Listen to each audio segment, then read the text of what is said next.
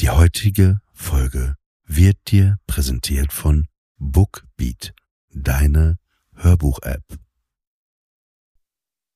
Na, liegt ihr schon im Bett oder seid ihr gerade kurz davor, ins Bett zu gehen? Ihr habt noch die Haustür abgeschlossen, habt äh, die Lichter in den einzelnen Zimmern in eurem Schloss. Das dauert ja bestimmt dann auch 30 Minuten ausgeknipst. Ihr wart noch im Bad, kurz auf der Toilette, habt die Zähne geputzt und ähm, nochmal Wasser ins Gesicht. Und dann schon im Schlafzimmer. Das Licht im Flur anlassen, Spalt der Tür zum Flur auflassen und legt euch ins Bett. Vielleicht nicht zudecken, es ist einfach zu heiß, oder? Und genießt, wie die Sommerbrise durch euer offenes Fenster in euer Näschen weht. Du bist müde, kannst nicht schlafen, wir bringen dich ins Bett. Aus der Ferne hörst du Hafen, gar nicht so weit weg. Du bist müde, kannst nicht schlafen, du bist nicht allein. Wir decken dich zu, geben dir die Ruhe zur Nacht von uns der Clan. Enter Sandman. Wir wollen euer Kassettenrekorder am Abend sein. Wir wollen, bevor ihr in den Schlaf versinkt, das Letzte sein, was ihr hört. Wir wollen euch einen Kuss auf die Stirn geben. Und wenn ich sage wir, ich bin nie alleine. Wie ihr wisst, wir sind eine Crew. Wir sind die Avengers. Und heute ist es mir wieder eine ganz besondere Ehre, dass sie hier ist. Hier ist für euch Samira, geboren um Liebe zu geben. Hallo. Ähm, was wärst du denn für ein äh, Avenger? Was wärst du für ein Superheld, wenn du einer wärst? Du, äh, ich, ich beantworte die Frage, aber ich stelle eine Gegenfrage, die du mir, glaube ich, mal beigebracht hast. Wenn man Menschen die Fragen, Frage stellt, wenn du die Wahl hättest zwischen zwei super Magic-Kräften und das eine wäre fliegen können Fliegen. und das andere wäre unsichtbar, hast du gesagt, wenn die mit einer Sache immer antworten, dann sind das suspekte Cringe-Menschen. Erinnerst du dich noch daran, dass du mir das mal erzählt hast? Klar, klar. Menschen, die äh, auf die Frage antworten, sie wären gerne unsichtbar, äh, denen kann man nicht vertrauen. Nein, ich bin einfach ein großer Fan von Fliegen, deswegen würde ich immer bei dieser Frage mit Fliegen antworten. Ich auch. Ich habe da drüber nachgedacht, weil was hätte man davon, unsichtbar zu sein? Wobei man könnte natürlich wahnsinnig lustige Sachen machen. Ne? Du könntest halt. Man könnte unglaublich lustige Sachen machen, das stimmt, ja. Ja, ja. Aber auch, auch vielleicht, vielleicht könnte man die Welt irgendwie ein Stück weit retten, indem man zum Beispiel nach Russland fliegen würde. So, so sich bei Putin da einfach, da wo der halt wohnt, was ja keiner weiß, das rausfinden, wo der ist und sich da einschleichen und einfach ihnen immer wieder Ohrfeigen geben, so, weißt du? Ja, aber da müsstest du natürlich auch reinfliegen. Also am besten wäre eigentlich die Kombination aus Fliegen und Unsichtbarkeit. Nee, du bist doch unsichtbar. Ja, klar, aber du, weil du gerade gesagt hast, man müsste dann dahin fliegen. Aber kannst du, naja, kannst du doch im Flugzeug, also du bist ja unsichtbar. Das heißt, du kannst ja einfach ins Flugzeug steigen. Klar, aber wenn du fliegst, kannst du auch direkt hinfliegen. Ja, aber dann bist du ja nicht mehr unsichtbar, weil du musst dich ja entscheiden, Samira. Und dann nutzt du den Überraschungsmoment und ich will natürlich immer beides dann hm. irgendwie verwenden können, um die Welt retten zu können. Ich glaube aber, äh, auf deine Frage nochmal zurückzukommen, was meine Superkraft wäre. Ich glaube, ich wäre da sehr selbstlos. Bei, bei, ne, ich würde jetzt gar nicht denken, ich würde wirklich denken, dass ich so eine Superkraft hätte, dass ich Kriege verhindern könnte. Also, dass ich meine Superkraft wäre, dass immer, wenn zum Beispiel ein Land ein anderes Land angreifen will, mhm. ich quasi dahin gehen könnte als Superheld und so einen riesigen Magnet hätte, so einen, also den größten Magnet, so einen Waffenmagnet, wo auch Panzer dran kleben würden und so. Und dass ich dann diesen Magnet anschalten würde, also zum Beispiel, wenn jetzt Russland in die Ukraine reinfahren möchte, würde ich diesen Magnet einschalten, dann würde alles zu mir so hochziehen an den Magneten und dann würde ich so im Wasser versenken, ne? Mhm. So, ich glaube, diese Superkraft hätte ich dann gerne. Und da wäre immer so, wenn ein Krieg, ja, geht, geht nicht. Keine Waffen. es gibt tatsächlich eine Figur, die so ähnlich funktioniert, die heißt The Peacemaker, äh, gespielt von John Cena. Und es ist ein interessanter Kommentar tatsächlich auf die Rolle des Superhelden in einer Welt voller Kriege. Also welche Existenzberechtigung hat beispielsweise dann so eine mythische Figur wie ein Superman, wenn wir eben eine Welt voller Konflikte haben, die auf äh, geopolitischer Ebene stattfindet. Also was machen wir dann mit äh, Menschen, die dann so extraterrest sind und extraordinäre Fähigkeiten haben? Was ist ihre ethische Verpflichtung im Vergleich zu diesen Konflikten? Aber es ist eine schöne, schöne Heldenrolle. Was oder wer wärst du? Was wäre deine Superkraft? Ich glaube, ich wäre sehr gut im Schlafen einfach. Ich wäre Sleep Sam. Keiner schläft so gut wie sie. Sleep Sam. Keiner schläft so gut wie sie. Kaum ist sie da, ist sie auch schon eingeschlafen. nee, aber was wäre deine Superkraft? Äh, wenn ich eine hätte oder wenn ich mir eine wünschen dürfte? Wenn du dir eine wünschen dürftest. Ich glaube, allen Menschen aller ihre Wünsche und Sehnsüchte so erfüllen, dass sie damit glücklich sind. Ja, Moment, Moment, Moment, Moment. Das ist, manchmal, weißt du, wirkst du so schlau, aber dann sind deine Sachen noch nicht so zu Ende gedacht. Weil was ist denn mit den, weil du hast gesagt, alle Menschen. Das würde ja auch heißen, die, also wenn jetzt Hitler einen Wunsch hätte, müsstest du den auch erfüllen. Aber mein Folge, mein Nachsatz war ja so, dass sie damit glücklich sind. Ich glaube nicht, dass. Warte, wenn er aber damit glücklich wird, dass ganz viele andere Menschen sterben oder so, dann ist das sein Wunsch und du musst ihn erfüllen. Ich glaube, die Vernichtung anderer Menschen kommt nicht aus einem Ort der Glückseligkeit, sondern der großen Selbsthass mhm. und Hass auf andere. Also Teil natürlich dieser Fähigkeit wäre eben zu erkennen, welche ähm, Sehnsuchtserfüllung tatsächlich die Menschen mhm. ähm, glücklich machen würde. Denn das ist ja das Grundproblem in den Überlegungen über, wonach man sich sehnt und was man sich wünscht. Es gibt ja auch eben den Satz im Englischen, sei vorsichtig, was du dir wünschst, es könnte in Erfüllung gehen. Dass Menschen sich oftmals Dinge wünschen oder Sehnsüchte haben, die sie gar nicht glücklich machen, die sie gar nicht vom innerlich wirklich befriedigen. Und es gibt dieses Missverständnis, so wenn ich nur dieses Auto hätte oder wenn ich nur diesen Job hätte, dann wäre ich ein glücklicher Mensch. Und das stimmt einfach sehr oft nicht. Und Teil der Fähigkeit wäre also zu erkennen, welche erfüllten Wünsche dieses Glück hervorrufen würden.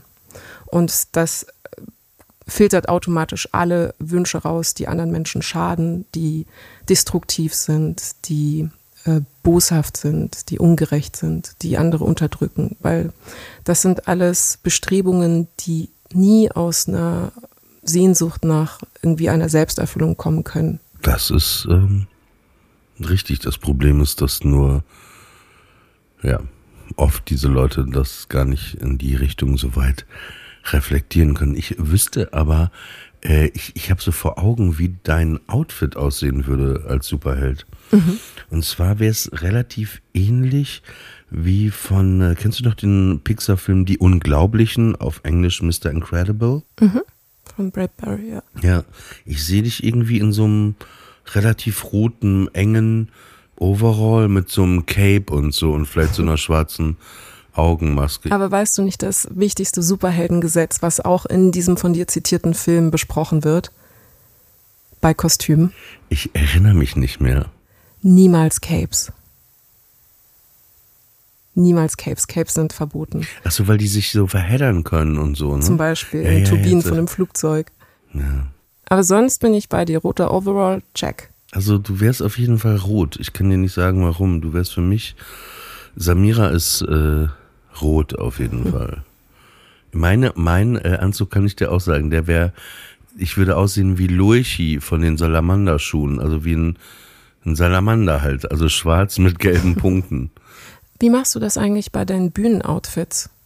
Wie suchst du die aus? Nach welchen Kriterien? Welche Was meinst du mit Bühne? Das musst du konkretisieren. Also du hast ja ein bestimmtes Outfit oder bestimmte ähm, Paletten, bestimmte Farbrichtungen beispielsweise für dein Stand-up und dann hattest du aber für Gedankenpalast nochmal ganz andere, wunderschöne, handwerklich sehr aufwendige Kostüme. Das eine ist halt Stand-up und das andere ist so eine, so eine Show, ne, wo ich auch lauter Verkleidungen oder äh, so Kostüme anhatte. Aber bei Stand-up gibt es, denke ich, also da fast nicht drüber nach. Also ich habe keine Kostüme mhm. als Stand-up-Comedian an, sondern ich trage das, wo ich mich gerade drin wohlfühle oder so, ja. Mhm. Bei Gedankenpalast, ich kann dir auch gar nicht mehr sagen, warum das war, warum ich da diese Kostüme, ich hatte einfach Bock drauf und, und dann habe ich überlegt, was könnte man äh, für Kostüme anziehen. Ich hatte Bock auf Verwandlung. Mhm. So vielleicht wie als Kind, wenn man sich immer auf Karneval gefreut hat oder Anlässe, wo man sich schminken oder verkleiden darf. Ich, ich finde ja eh im Alltag, dass, dass man sich äh, viel mehr so auch verkleiden sollte. Ne? Also so, dass dieses Uniformierte äh, irgendwie weggeht, sondern dass alles viel bunter ist. Ne? Auch, auch in den Städtebildern. Also ich, ich finde, es sollte im Alltag viel mehr Verkleidung sein und nicht nur an äh, besonderen Anlässen. Und gleichzeitig finde ich es aber so, wir haben da, glaube ich, gestern drüber gesprochen. Es hört sich jetzt vielleicht auch ein bisschen widersprüchlich an, aber gleichzeitig bin ich großer Fan von Schuluniformen. Mhm.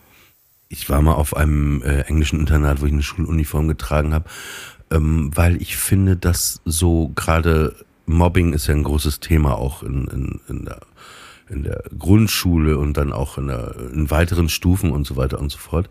Und ich glaube, es hat viel auch immer was mit, auch kann, kann auch mit sozial Status zu tun haben.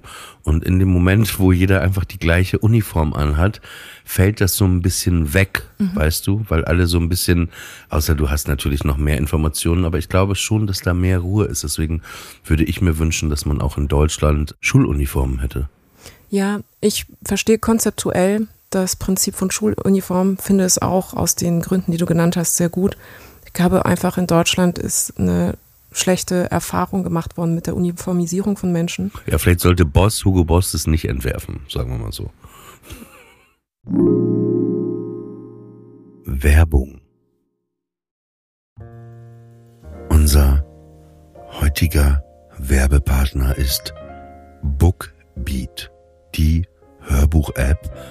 Über 800.000 Hörbücher und E-Books für jeden Geschmack sind auf diesem Portal und ich finde, das ist eigentlich eine sehr, sehr gute Idee, weil ich merke auch immer wieder, da muss man vielleicht beruflich ein Buch irgendwie lesen und dann muss man sich das für 25 Euro oder so bestellen.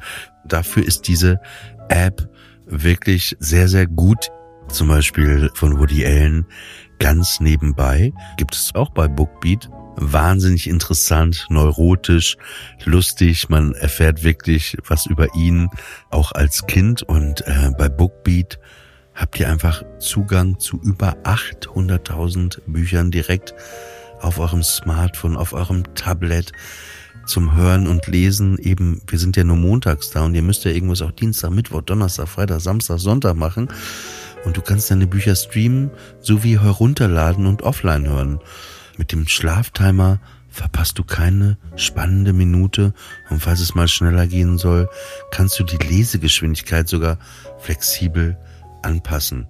Bookbeat gibt es ab 9,99 Euro im Monat und für Studenten sogar schon ab 4,99 Euro im Monat. Extra für unsere ZuhörerInnen gibt es ein Schmankerl. Ihr könnt zwei Monate Bookbeat kostenlos testen und ihr haltet einen Zugang für über 800.000 Bücher auf www.bookbeat.de slash Sandman oder unter dem Rabattcode Sandman, Sandman mit einem N am Ende, erhaltet ihr das Bookbeat Basic Abo mit 50 Hörstunden für zwei Monate. Der Code ist gültig bis zum 31.12.23. Alle Infos natürlich wie auch immer in den Show Notes. Und jetzt weiter eine gesegnete Ruhe mit der aktuellen Folge.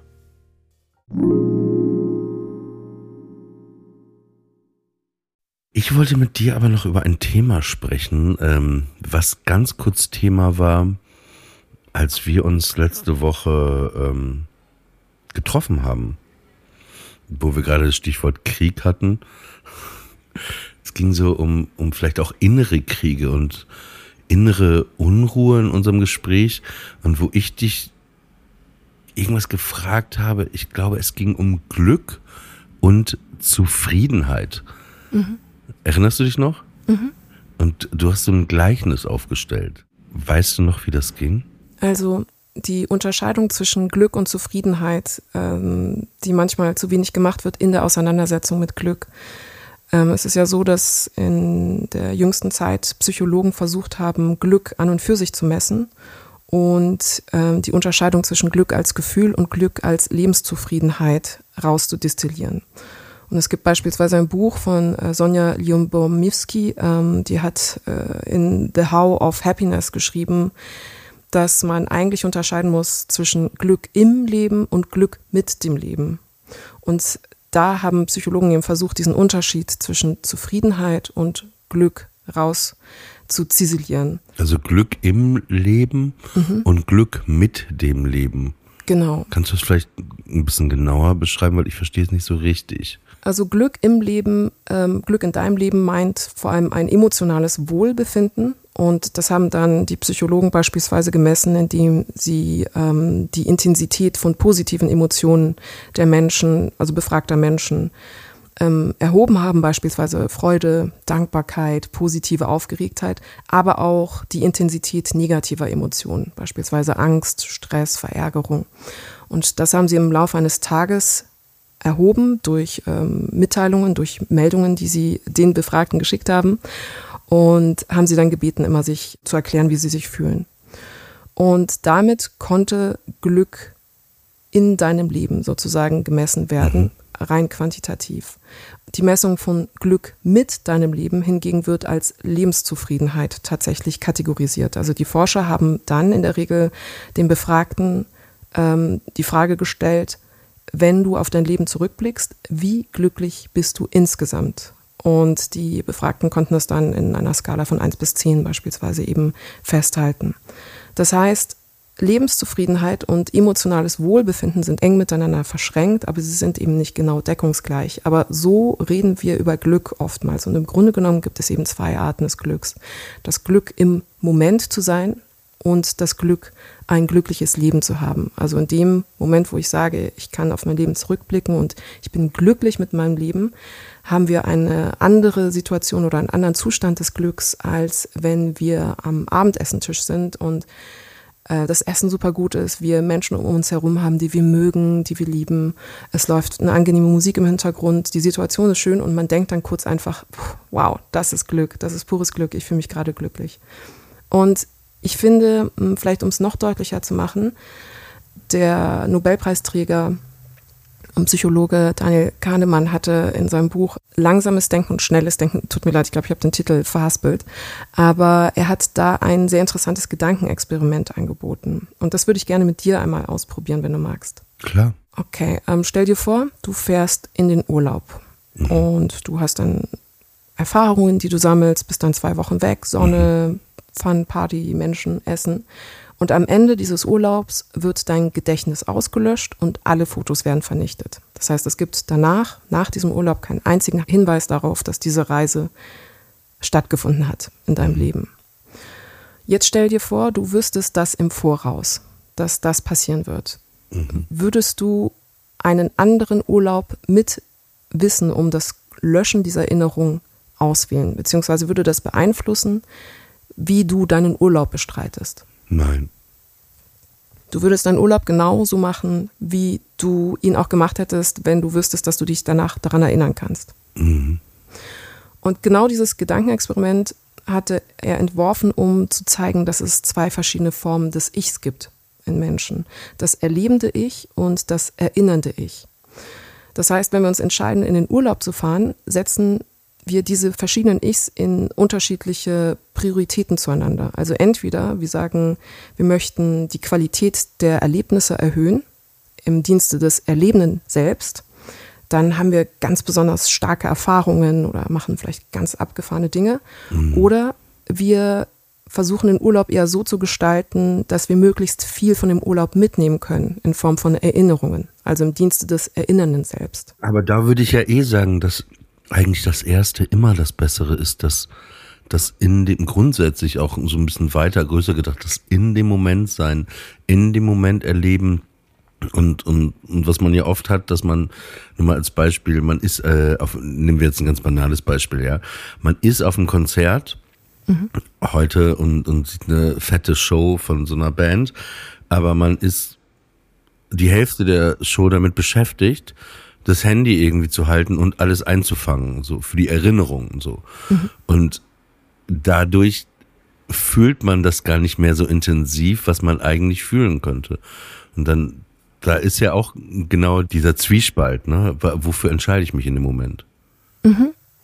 Verallgemeinert könnte man also sagen, jetzt mit dem Beispiel des Urlaubs oder des Konzerts, dass es dementsprechend diese zwei Arten des Glücks gibt, äh, die unsere beiden Ichs bedienen. Also das emotionale Wohlbefinden, das ist das, was ich ähm, als Glück im Moment bezeichnen würde, beziehungsweise das ist das Glück unserer Erfahrungen. Mhm. Und gleichzeitig gibt es eine Lebenszufriedenheit, das ist das Glück in unseren Erinnerungen oder das Glück mit Hilfe unserer Erinnerungen.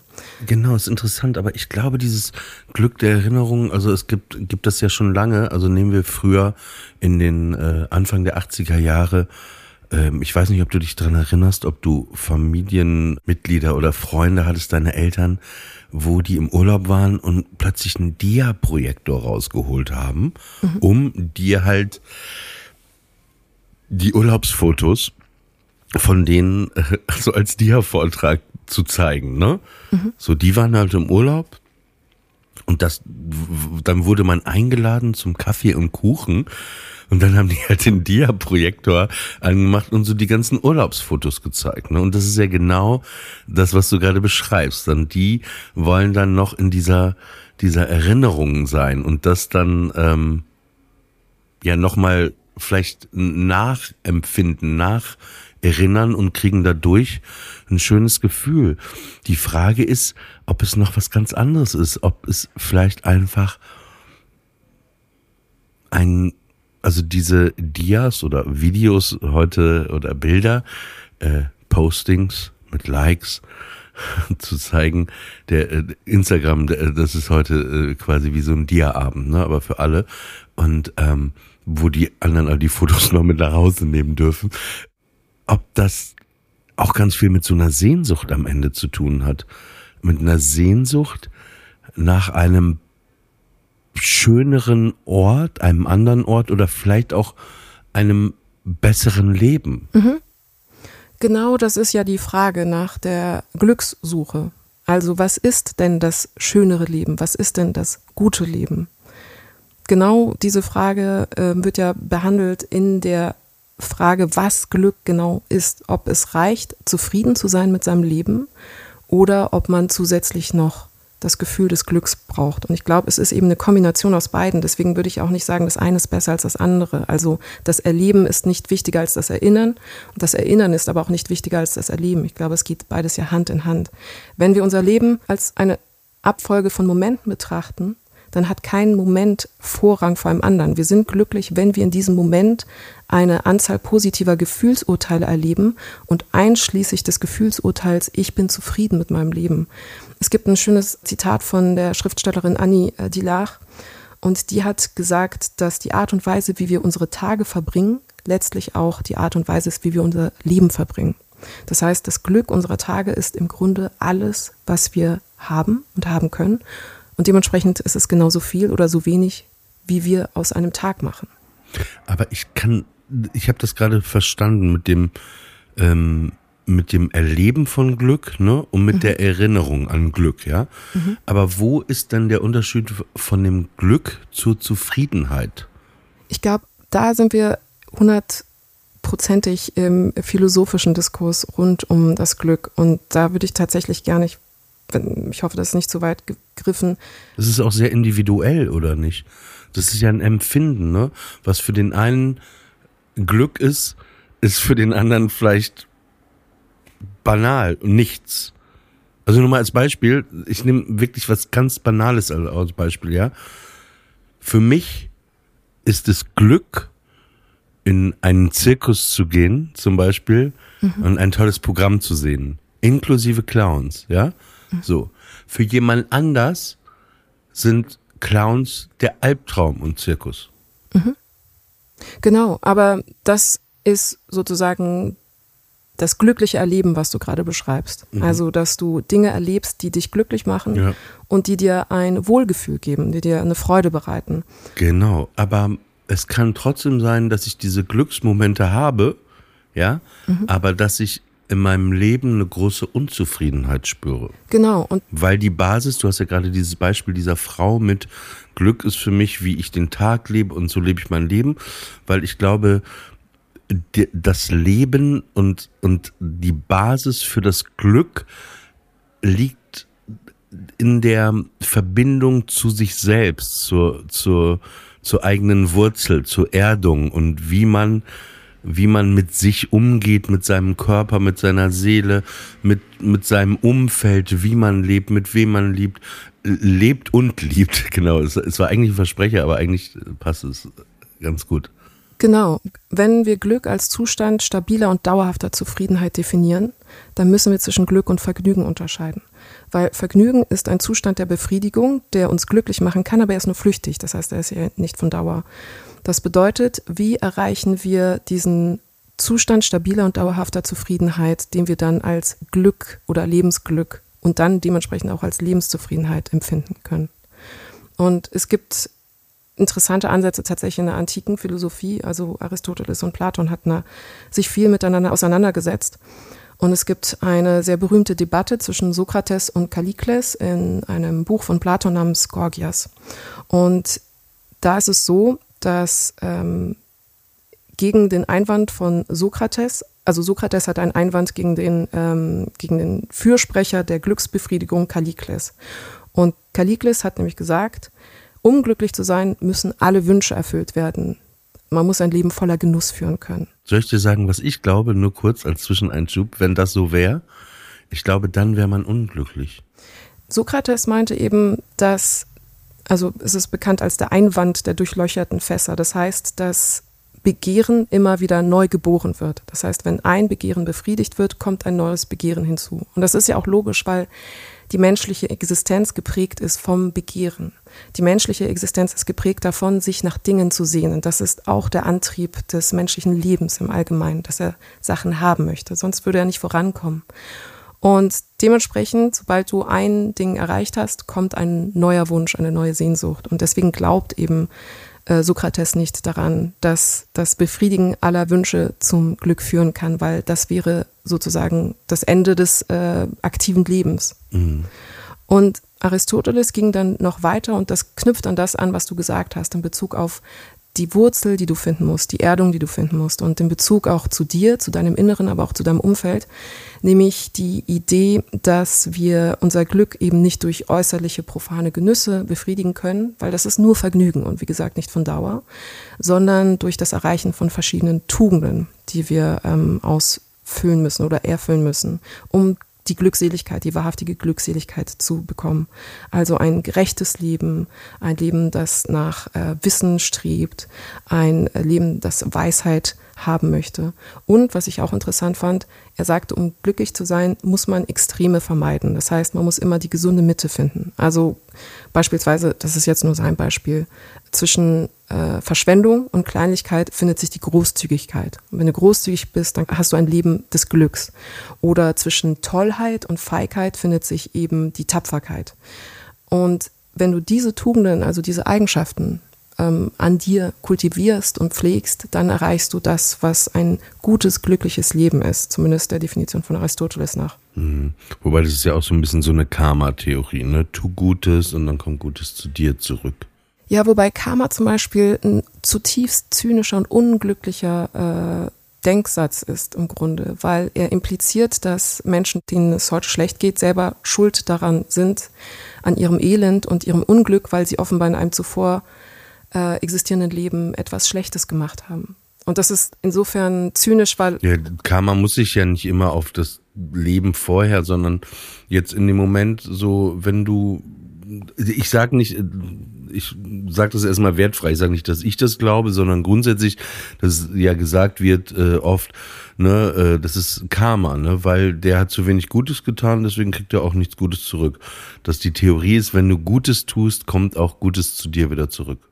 Genau, also es wird natürlich so als Leitsatz benutzt, aber im Grunde genommen soll das die Menschen ja dazu anhalten, Gutes zu tun aus Angst davor, dass ihnen Schlechtes widerfährt. Und auch das ist ja kein Leitsatz für ein glückliches Leben. Nee, nee, ich will ja ich- nicht aus Angst absolut. vor einer Gottesstrafe großzügig sein. So funktioniert ja Kirche, also mit dieser Angst. So funktionieren alle Religionen. So Ja, ja. funktionieren im Grunde genommen alle sozialen Systeme, die uns Menschen dazu anhalten sollen, in Genau. Mhm. einem zivilisatorischen Kollektiv miteinander zu funktionieren. Angst vor Strafe bedingt, dass wir uns alle ein bisschen zusammenreißen.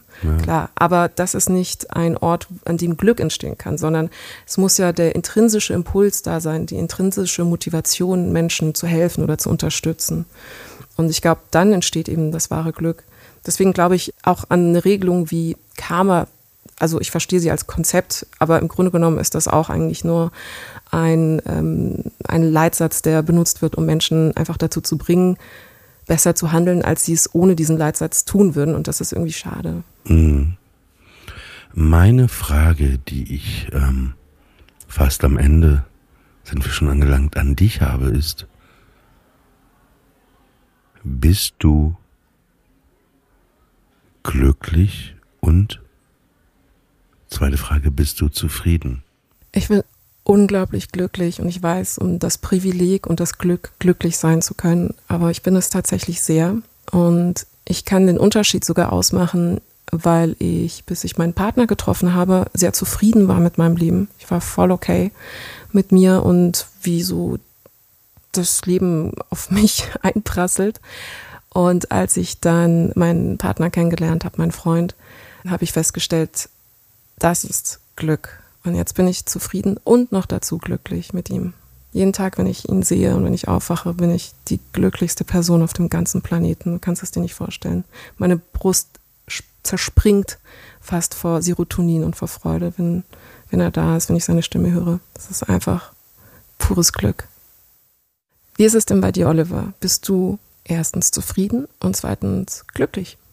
ich hatte beides nie so richtig, so, so intensiv, wie du es beschrieben hast.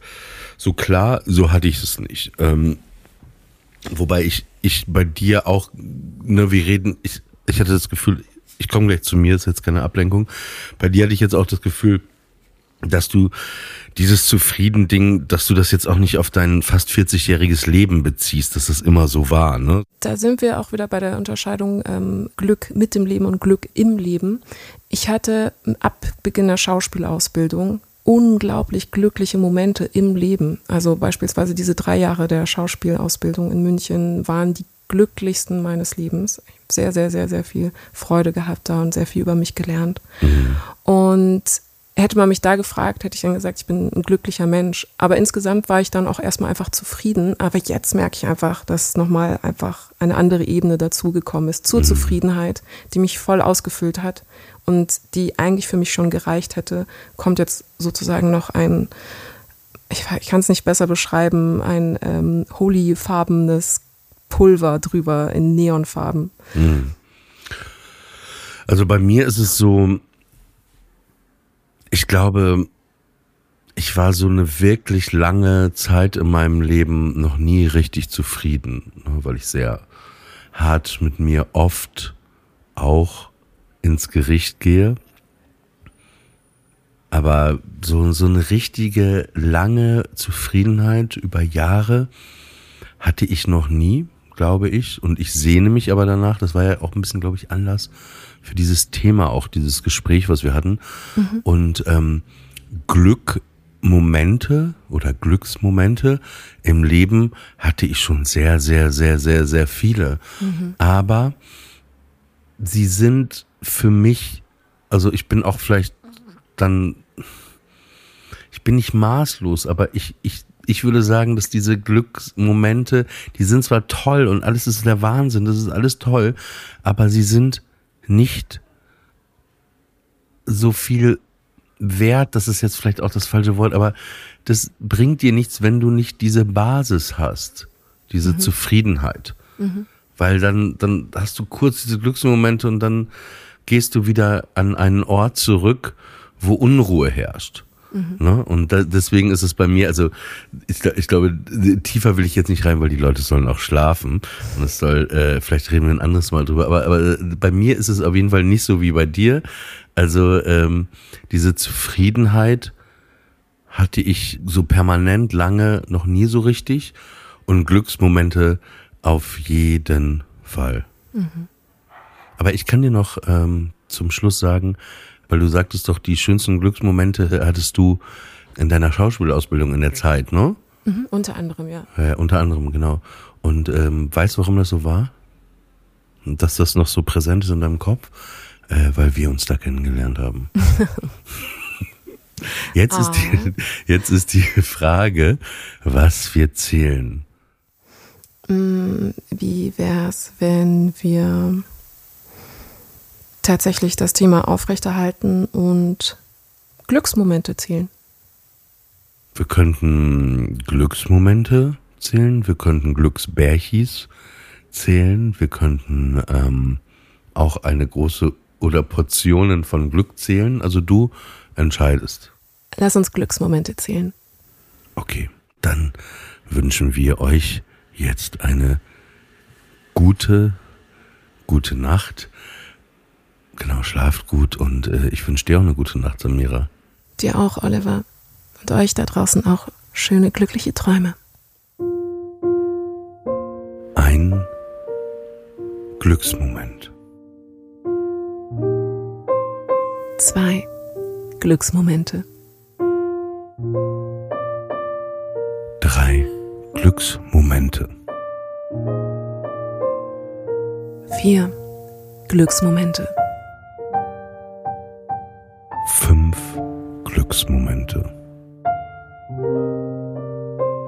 Sechs Glücksmomente. Sieben Glücksmomente.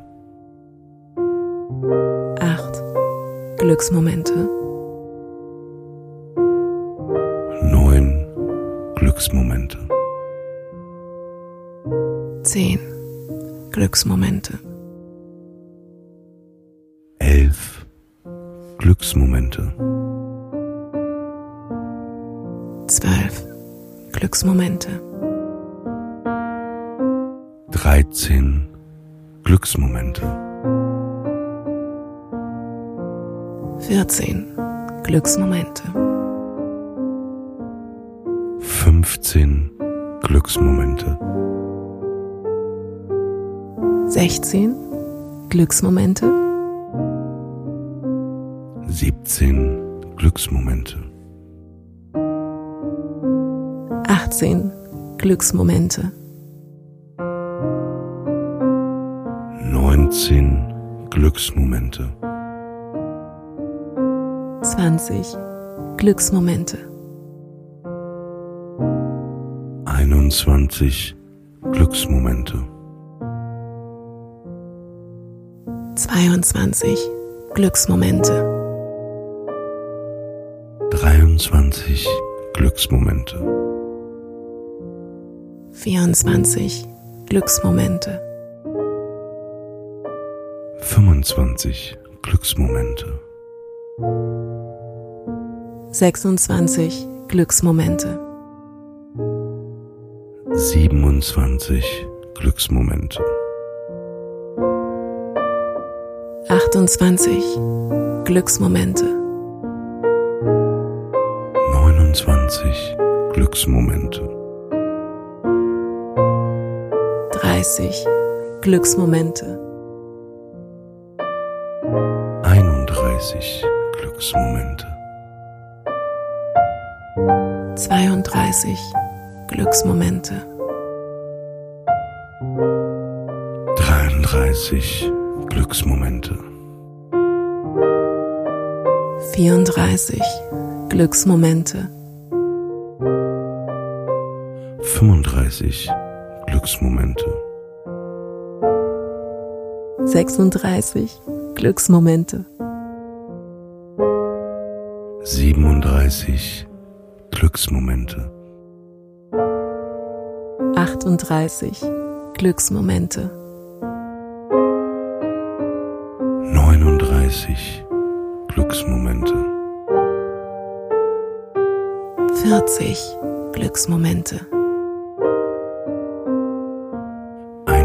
41 Glücksmomente. 42 Glücksmomente. 43 Glücksmomente. 44 Glücksmomente. 45 Glücksmomente. 46 Glücksmomente. 47 Glücksmomente. 48 Glücksmomente. 49 Glücksmomente. Und wenn ihr jetzt noch nicht eingeschlafen seid, könnt ihr nochmal anfangen, von vorne zu zählen. Euch eine gute Nacht und dir auch nochmal, Samira. Gute Nacht. Bonne nuit. Ciao.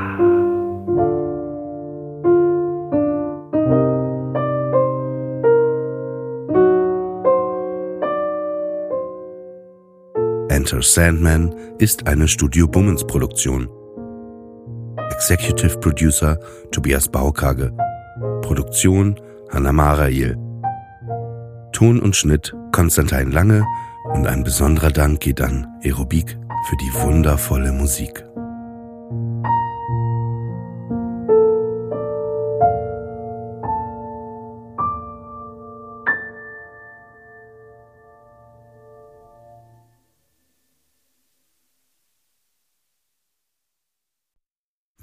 Heutige Folge wurde dir präsentiert von Bookbeat, deine Hörbuch-App.